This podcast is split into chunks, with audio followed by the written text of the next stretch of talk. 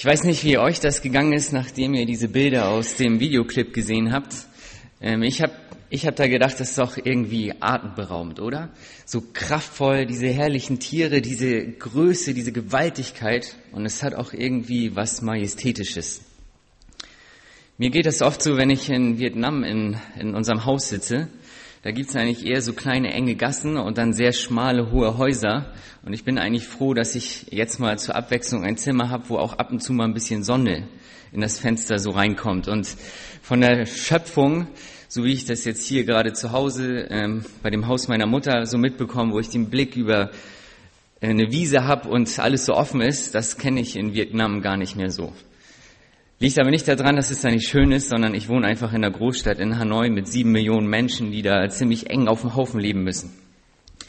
Aber man kann schon sagen, die Schöpfung, die ist doch echt herrlich. Das bringt auch der Psalmbeter im Psalm 19 zum Ausdruck, wo er, wo er nämlich sagt, die, die Himmel erzählen von Gottes Herrlichkeit. Die Himmel oder die Schöpfung, die erzählt von Gottes Herrlichkeit.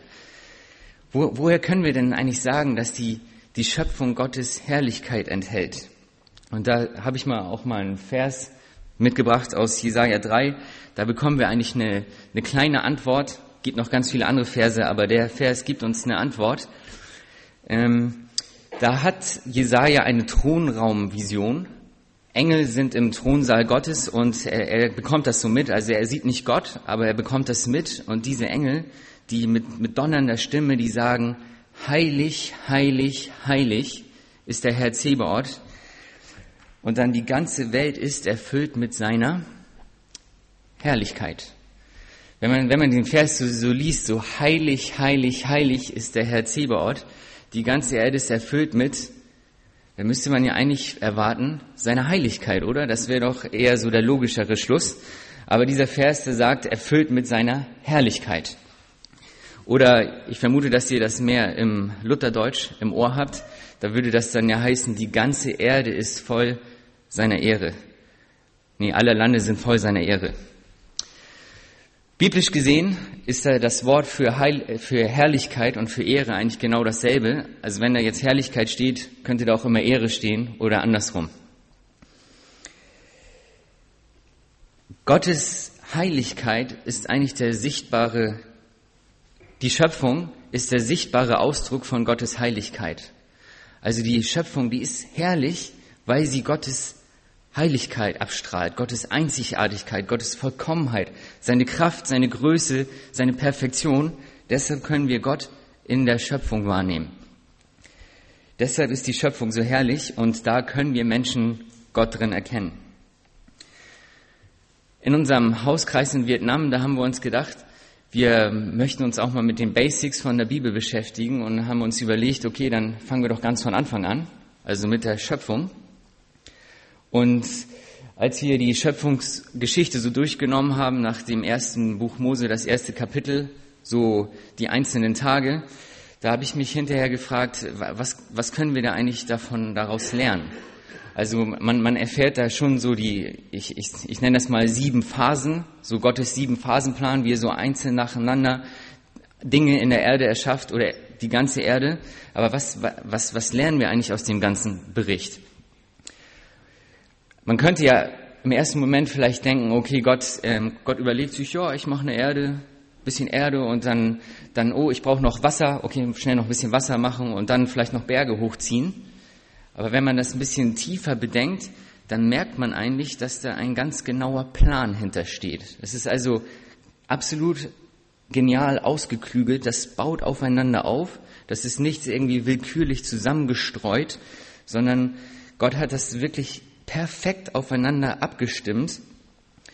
Merkt man auch an den sogenannten Feinfaktoren, vielleicht habt ihr das mal aus der Wissenschaft gehört, dass die Erde, äh, das Leben eigentlich auf der Erde nur existieren kann, weil die Erde genau in einem bestimmten Abstand um die Sonne herum sich dreht. Und wenn die Erdachse nur ein Grad anders wäre, dann, dann würde das an manchen Stellen zu warm werden und Leben gar nicht möglich sein.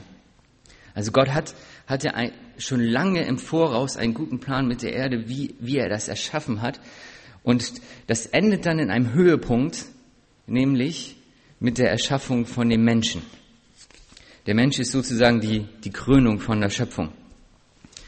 Jetzt möchte ich noch einen kurzen Einschub machen. Ähm, eine zweite Sache, die mir zum ersten Mal in Vietnam aufgefallen ist, nachdem ich den ganzen Schöpfungsbericht gelesen habe.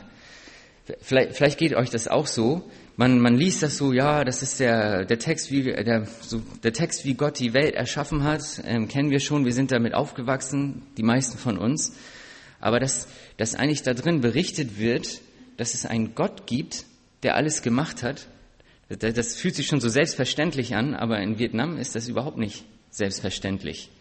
Die, die Vietnamesen, die glauben an einen Mann des Himmels, wissen nicht, wie der heißt oder wie der ist und haben eigentlich gar keine Ahnung, wie die Erde entstanden ist. Und für die ist das, glaube ich, ein ganz neues Konzept, herauszufinden, dass da ja ein genialer Plan hintersteht, wo der Mensch dann sogar der Höhepunkt ist. Genau, also der Mensch, der ist die Krönung von der Schöpfung, weil er zum Ebenbild Gottes geschaffen wurde. Jetzt was, äh, was be bedeutet Ebenbild Gottes? Ich habe das hier nochmal ähm, auch vorne rangeworfen.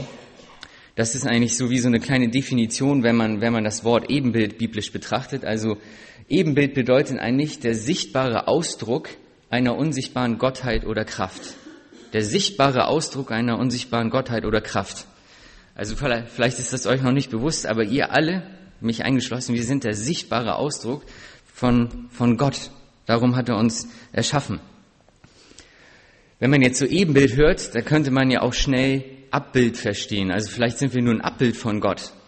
Vielleicht so in, in diese Richtung, dass, dass wenn, wenn man eine Skulptur hat, die aus Stein oder Holz gehauen ist, und dann, dann sieht man die und man macht noch ein Abbild davon. So, man meistert sich das nochmal zurecht. Oder wenn man ein Foto, äh, Foto von der Person macht, ja, dann hat man ein Abbild.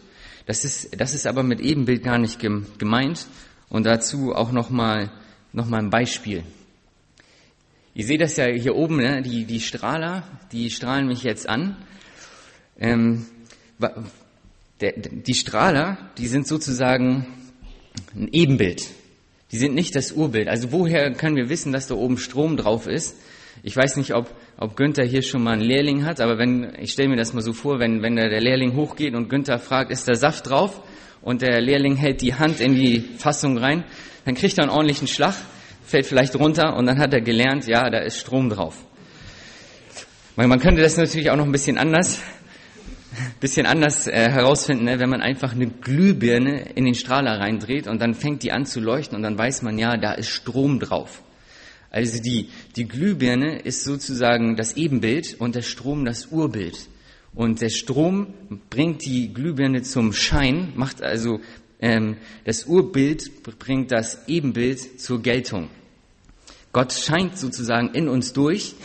Strom ist unsichtbar, aber nicht unwirksam.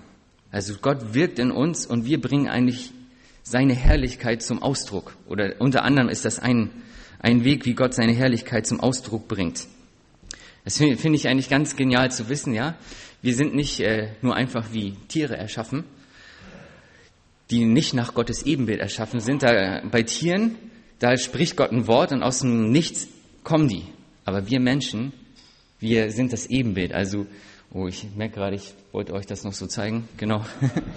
Also, wir Menschen an der Steckdose dran, sage ich mal, an Gott angeschlossen, kommen zur Geltung, zur, zum, zum Schein und strahlen dann auch Gottes Herrlichkeit aus. Da, dazu wurden wir erschaffen und wir werden sozusagen von Gott her definiert. Gott, Gott gibt uns Sinn und nur in Verbindung mit ihm bringen wir auch Sinn, bringt unser Leben Sinn. Also wir sind immer in Beziehung.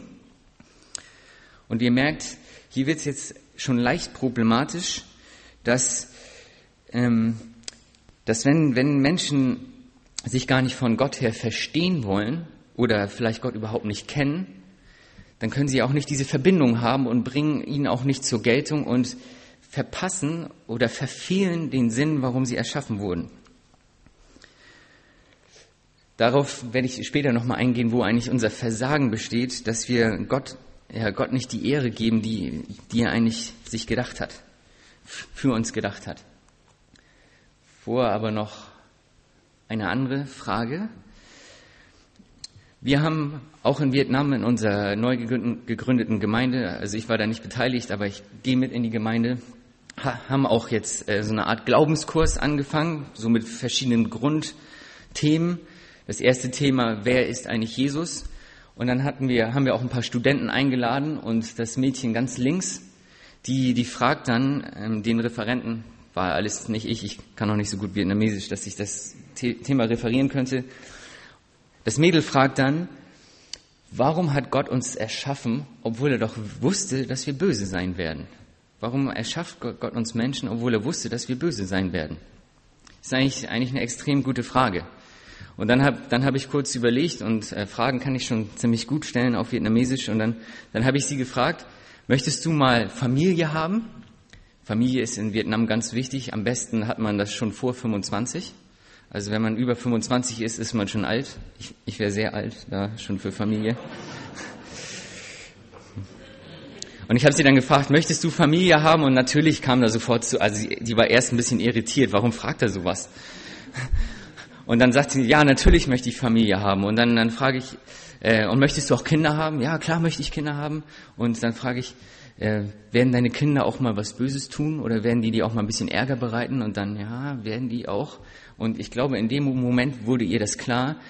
Wir, wir wollen ja sage ich mal, normalerweise in einer normal funktionierenden Familie, da, ähm, die, die, die Eltern, die wollen Kinder haben, damit, das ist, die Kinder sind ein Produkt der Liebe, Nachwuchs, jemand, wo man sich äh, rein investieren kann, dem man was weitergeben darf, wo man auch zusehen kann, wie die wachsen und reifen und sich dran freuen. Und Kinder bringen auch ein Stück weit Ehre ihren Eltern. Oder man, man könnte auch sagen, kind, Kinder verherrlichen auch ein Stück weit ihre Eltern. Zum Beispiel dadurch, dass sie ihren Eltern vertrauen. Vertrauen, dass sie es gut meinen und auch dann gehorchen. Wenn, wenn, wenn man nämlich seinen Eltern gehorcht, dann zeigt das doch auch, dass ja, das was Gutes an ihnen ist, dass sie vertrauenswürdig sind. Oder eine andere Sache, dass wenn ähm, Kinder dankbar, Dankbarkeit ihren Ge Eltern gegenüberbringen, dann werden die Eltern auch wertgeschätzt. Dass die Eltern, die sind ja grundlegend an der Existenz ihrer Kinder beteiligt. Und wenn die Kinder ihren Eltern Dankbarkeit zeigen, dass sie sozusagen existieren und was man alles durch den Eltern hat, dann werden die auch ein Stück weit geehrt. Für mich ist das sehr interessant, dass Psychologen ähnliche Dinge herausgefunden haben. Die Psychologen haben herausgefunden, dass Menschen haben zwei Hauptgrundbedürfnisse. Nämlich das eine ist Beziehung und dann das andere ist Bedeutung. Beziehung und Bedeutung. Oder man könnte auch sagen Liebe und Respekt. Oder biblisch gesprochen Gemeinschaft und Ehre, verherrlicht werden, also Anerkennung. Das sind so die zwei Grundbedürfnisse von Menschen. Passt ideal in Einklang, warum Gott uns eigentlich geschaffen hat und was er sich auch von uns wünscht. Gemeinschaft und dass wir ihm Ehre bringen. Für die, die das auch nochmal biblisch begründet haben wollen, noch zwei Verse. Gibt ganz viele, aber ich habe jetzt nur mal zwei ausgewählt. Das, der erste Vers für die Gemeinschaft. Gott möchte Gemeinschaft mit uns, steht im Johannesevangelium, wo Jesus kurz bevor er gekreuzigt werden sollte, noch mal ein ganz intensives Gespräch mit seinem Vater im Himmel hat. Und äh, da sagt Jesus zu, äh, spricht er mit seinem Vater, wie du Vater in mir bist und ich in ihnen, so sollen sie auch in uns sein, damit die Welt erkenne, dass du mich gesandt hast. Sie sollen in uns sein. Das ist eine krass enge, tiefe Gemeinschaft. Wie kann man sich das vorstellen, dass wir in Gott sein dürfen? Also der Vater und der Sohn, der haben ja eine ganz intensive, enge Liebesbeziehung, schon bevor sie die Erde gemacht haben, also vor Zeiten. Das könnte man sich so vorstellen wie zwei Menschen, die sich umarmen, der Vater und der Sohn. Und die sagen dann, okay, wir wollen unsere Umarmung öffnen, damit noch ganz viele andere reinkommen. Dass es so eine Riesenumarmung werden wird und dann sind wir alle eins. Also Gott möchte uns in die ganz intensive, enge Gemeinschaft mit reinnehmen, die der Vater und der Sohn schon haben. Das muss, muss man sich eigentlich mal reinziehen, dass, dass wir, also wir dürfen mit Gott so eng verbunden sein, wie eigentlich der Vater und der Sohn schon verbunden sind. Und dann die zweite Sache, das ist die Verherrlichung. Auch äh, ein kleiner Vers dazu, kurzer Vers dazu aus Jesaja 43, Vers 7. Da sagt Gott, alle, die mit meinem Namen gesandt, genannt sind, die ich zu meiner Ehre geschaffen und zubereitet und gemacht habe. Oder ich verdrehe die Worte ein bisschen. Alle, die mit meinem Namen genannt sind, die habe ich zu meiner Ehre erschaffen oder zu meiner Verherrlichung. Also die sollen mich verherrlichen. Jetzt, was bedeutet denn jetzt verherrlich, verherrlichen? Also wie verherrlichen wir Gott? Da muss man jetzt aufpassen, dass, man das nicht, dass wir das nicht gleich falsch verstehen und denken irgendwie, wir müssten mehr Ehre Gott zufügen. Oder wenn wir Gott keine Ehre geben, dann hat er keine Ehre. Nee, nee, das ist ganz, äh, ganz anders gedacht. Gott, Gott verherrlichen, das bedeutet eigentlich Gott als herrlich erkennen und anerkennen. Und Gott als herrlich bewundern und dann auch wertschätzen. Und Gott als, als herrlich bejubeln und preisen. Es ist also eher, eher so, dass, dass wir Gott als so herrlich dastehen lassen wollen, wie er schon ist. Und jetzt, stell, jetzt stellt euch mal vor, wie, wie Gott sich das eigentlich, eigentlich gedacht hat. Wenn Menschen uns gut kennen, also schon ein bisschen enger mit uns unterwegs sind, dann soll das eigentlich so sein, dass Menschen sagen können, oh Mann, ist Gott herrlich. Weil die in unser Leben sehen und wir haben ja die enge Verbindung mit Gott, dass sie also sagen können, Mann, ist Gott herrlich. Nicht, nicht irgendwie, oh Mann, ist Martin herrlich oder kann, kann jetzt jeden anderen Namen einfügen, sondern, sondern Mann, ist Gott herrlich. Ja, und Gott wird am meisten verherrlicht, wenn wir unsere ganze Zufriedenheit in ihm haben. Gott wird am meisten verherrlicht, wenn wir unsere ganze Zufriedenheit in ihm haben. Nicht in irgendwas anderes, sondern nur in ihm. Und das, das kann dann ganz, äh, ganz banal im Alltag, ähm, wenn, wenn Kinder zur Schule gebracht werden, wie kann ich jetzt Gott verherrlichen, wie kann ich ihn als so herrlich dastehen lassen, wie er ist, oder wenn ich eine Pizza esse oder wenn ich mich einfach nur ausruhe, wie, wie kann ich Gott als so herrlich dastehen lassen, wie er schon ist. Genau. Das wäre doch ein interessantes Tagesziel. Maximale Zufriedenheit in Gott. Maximale Zufriedenheit in Gott verherrlicht ihn ja auch maximal. Nun habe ich es vorhin kurz angedeutet, da kommt auch eine schlechte Nachricht herein. Wir versagen leider ganz oft, Gott als so herrlich dastehen zu lassen, wie er ist. Oder wir geben ihm nicht die Ehre, die ihm gebührt. Im Römerbrief, da heißt das ganz am Anfang auch in Verbindung mit Gottes Herrlichkeit, dass ähm, die Menschen, die sterblichen Kreaturen, dass sie sich Bilder geschaffen haben. Also wir machen uns andere Bilder, die wir eigentlich mehr, mehr verehren wollen. Ganz, ganz einfach gesagt kann man sich das schon so vorstellen, wenn, wenn wir in einen Spiegel schauen, dann sehen wir ja uns. Und ganz oft läuft das dann so, dass wir dass wir eigentlich gucken, wie kann ich denn jetzt mein eigenes Leben verbessern und wie kann ich eigentlich groß rauskommen und gut dastehen. Läuft, läuft wahrscheinlich eher unterbewusst ab, aber das ist eigentlich die, die, der, der Kern, dass wir uns von Gott abwenden. Und daher rühren auch die ganzen Probleme der Welt, dass wenn, wenn wir, wir haben Gott gesehen, zumindest in der Schöpfung, wenn wir ihn noch nicht persönlich kennengelernt haben, und dann gucken wir in den Spiegel oder auf andere Dinge und sagen, oh, ich ich bevorzuge die anderen Dinge vor Gott, über Gott. Und erhoffen mir daraus eigentlich erfülltes Leben. Das ist jetzt in, in Vietnam wieder, finde ich, ganz offensichtlich zu sehen. Die Vietnamesen, die, die verehren Ahnen, also die verstorbenen Geister ihrer Großeltern, wenn man die anbetet oder denen auch was Opfer, Opfer darbringt, dann bringt das Glück im Leben. Also das ist so, so der, deren Denkansatz oder die Tradition, die dahinter steht. Und für mich war das mal sehr eindrücklich zu sehen, als ich von meinem Zimmer auf den Balkon unserer Nachbarin geguckt habe, die da rechts ist, ähm, wie die da zusammengekauert sitzt und dann Papiergeld verbrennt. Also die haben tatsächlich nachgemachtes Geld und wenn man das Geld verbrennt, dann soll das Glück bringen. Also das wird dann sozusagen den Ahnen gut geschrieben und dadurch tun sie einem wieder was Gutes. Und es gibt nicht nur Papiergeld, sondern es gibt also tatsächlich alle Objekte in allen Formen. Also man kann auch tatsächlich ein äh, Smartphone in Papierform kaufen und dann, wenn man es verbrennt, kriegen das sozusagen die Ahnen und dann, dann hat man denen wieder was Gutes getan und das bringt einem wieder Glück. Jetzt, jetzt Ende Januar steht auch wieder chinesisch Neujahr an oder Lunar Neujahr. Das ist also das wichtigste Fest in ganz Asien und da wird, werden dann auch wieder, geht man in buddhistische Tempel und muss, muss da anbeten und äh, bestimmte Leute einladen zu sich nach Hause und Menschen geben ein, sprichwörtlich ein Vermögen auf, um, aus, um irgendwelche Papierformen zu verbrennen. Also manchmal mehrere hundert Euro. Kann, man kann sich sogar einen Mercedes in Papierform ziemlich groß kaufen und den verbrennen.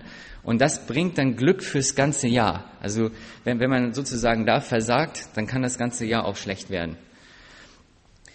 Für mich war, war das auch ein bisschen witzig zu sehen, als, als meine Freundin zum Zahnarzt gegangen ist und ähm, die haben tatsächlich unten in der Rezeption, also in diesem Tisch, noch so einen kleinen Altar eingebaut. Äh, ich weiß nicht, was der Arzt sich davon erhofft, dass die Zähne dann besser aussehen bei seinen Kunden oder so. Wenn, wenn, wenn so ein Altar auf dem Boden steht, dann ist er für die Bodengötter oder für die Bodengeister. Und die Bodengeister, die sind wichtig fürs Geschäft. Also alles, was auf dem Boden steht, das ist, damit das Geschäft gut läuft.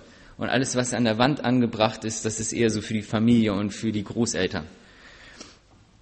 Ja, also nachdem wir das gesehen haben oder nachdem ihr das gehört habt, da könnte, könnte man natürlich auch sagen, oh, merken die das eigentlich nicht? Merken die nicht, dass sie nur Holzfiguren anbeten oder also irgendwie was Unwirkliches und dass das gar keine Kraft hat? Aber eigentlich ist das in unserer Gesellschaft doch gar nicht, gar nicht so anders, oder? Wenn äh, woraus erhoffen wir uns gutes Leben? Mir geht's erst gut, wenn ich das neue iPhone 7 habe. Also ist ein iPhone 7 ist nicht schlecht, kann man gerne haben, aber wenn es einem erst gut geht, wenn man das hat, dann ist ja die Frage, worauf erhofft man sich eigentlich sein Leben? Oder ich bin erst zufrieden, wenn ich mein eigenes Haus gebaut habe. Oder ich bin erst zufrieden, wenn meine ganze Familie gesund ist und jeder sich so verwirklichen kann, wie ich mir das wünsche. Dann habe ich eigentlich meine Zufriedenheit nicht zuerst in Gott, sondern in anderen Dingen. Das sind alle schöne Dinge, darf man alle gerne haben. Bloß wenn man Gott dadurch die Ehre eigentlich nimmt, dann da wird's dann schief. Gott weiß das. Gott weiß, dass wir leider aus natürlicher Sicht ihm die Ehre nehmen oder ihm nicht die Ehre geben, die er verdient hat. Und wir, wir sollen ihn ja eigentlich widerspiegeln. Ne? Wir sollen die Glühbirne sein, die sein, sein Urbild zur Geltung bringt. Und darauf sind wir angelegt. Und deshalb sendet Gott seinen Sohn in die Erde, um unsere Schuld zu vergeben und um, ja, um uns daraus zu retten. Sendet Jesus in das sündige Fleisch, also das sich immer wieder abwendet von Gott, damit die Sünde in seinem Fleisch verdammt wird, heißt so im Korintherbrief. Und Jesus, der hatte ja gar keine Sünde, also warum wird er verdammt? Weil er eben alles, was wir verbocken und wo wir uns von Gott abwenden und Gott nicht Gott sein lassen wollen, das nimmt er auf sich, damit unsere Ehre, äh, Gottes Ehre wiederhergestellt wird und wir wieder Gott die Ehre geben können, die er doch eigentlich verdient hat. Und auch, dass wir wieder die Connection, die Verbindung mit Gott bekommen, die, die er sich wünscht und auf die wir angelegt sind. Also das ist, dass Gott seinen Sohn in die Welt sendet, das ist eigentlich die größte Verherrlichung, die er je ähm, getan hat. Und wenn wir Jesus in unser Leben aufnehmen, dann ähm, haben wir die Connection ja und verherrlichen Gott wieder. Jetzt, wo wir gerettet sind oder für, für alle, die sich an Jesus hängen, wie, wie, wie sollen wir das jetzt leben oder wie können wir das leben, ähm, dass Gott maximal verherrlicht wird? Und das ist im Prinzip eigentlich ganz einfach, indem wir unsere ganze Hoffnung auf Jesus setzen. Jesus, du bist meine ganze Hoffnung. Ich, ich bin schwach, ich kann gar nichts, ich brauche dich. Und wenn ich zeige, dass ich schwach bin und Jesus stark, dann, dann gebe ich ihm automatisch schon die Ehre. Wir sind, wir sind nie so vollkommen, als wenn wir alles in Jesus haben. Oder wir ehren Gott nie mehr, als wenn wir alles, unsere ganze Zufriedenheit in Jesus haben. Und, und dadurch wird Gott dann auch maximal verherrlicht. Und wenn, wenn wir sozusagen, wenn wir Jesus wertschätzen, also wenn, wenn er uns wichtig ist, dann verwandeln wir uns auch zu dem, was wir, was wir als wertvoll erachten. Und wir werden, äh, wir geben dadurch wieder mehr Ruhm Gott, so wie es sich, wie Gott es sich gedacht hat und worauf wir angelegt sind. Das wünsche ich uns, das wünsche ich auch den Vietnamesen, die kennen Gott leider noch nicht so. Und das wünsche ich dir, dass Jesus alles in deinem Leben wird und ja, Gott zum Schein kommt.